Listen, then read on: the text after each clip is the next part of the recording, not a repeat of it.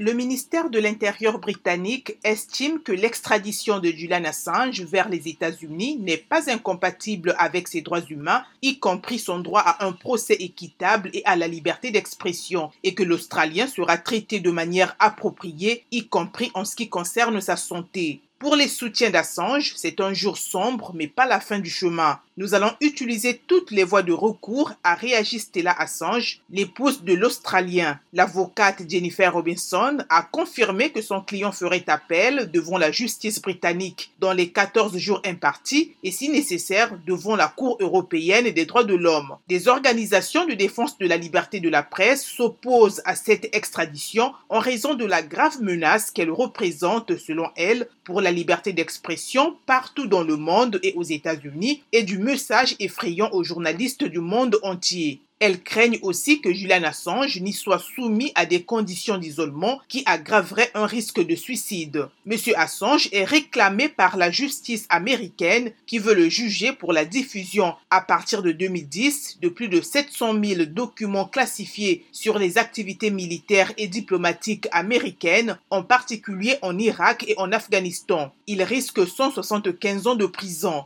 S'il saisit la Cour européenne des droits de l'homme, le processus est susceptible de prendre plusieurs années.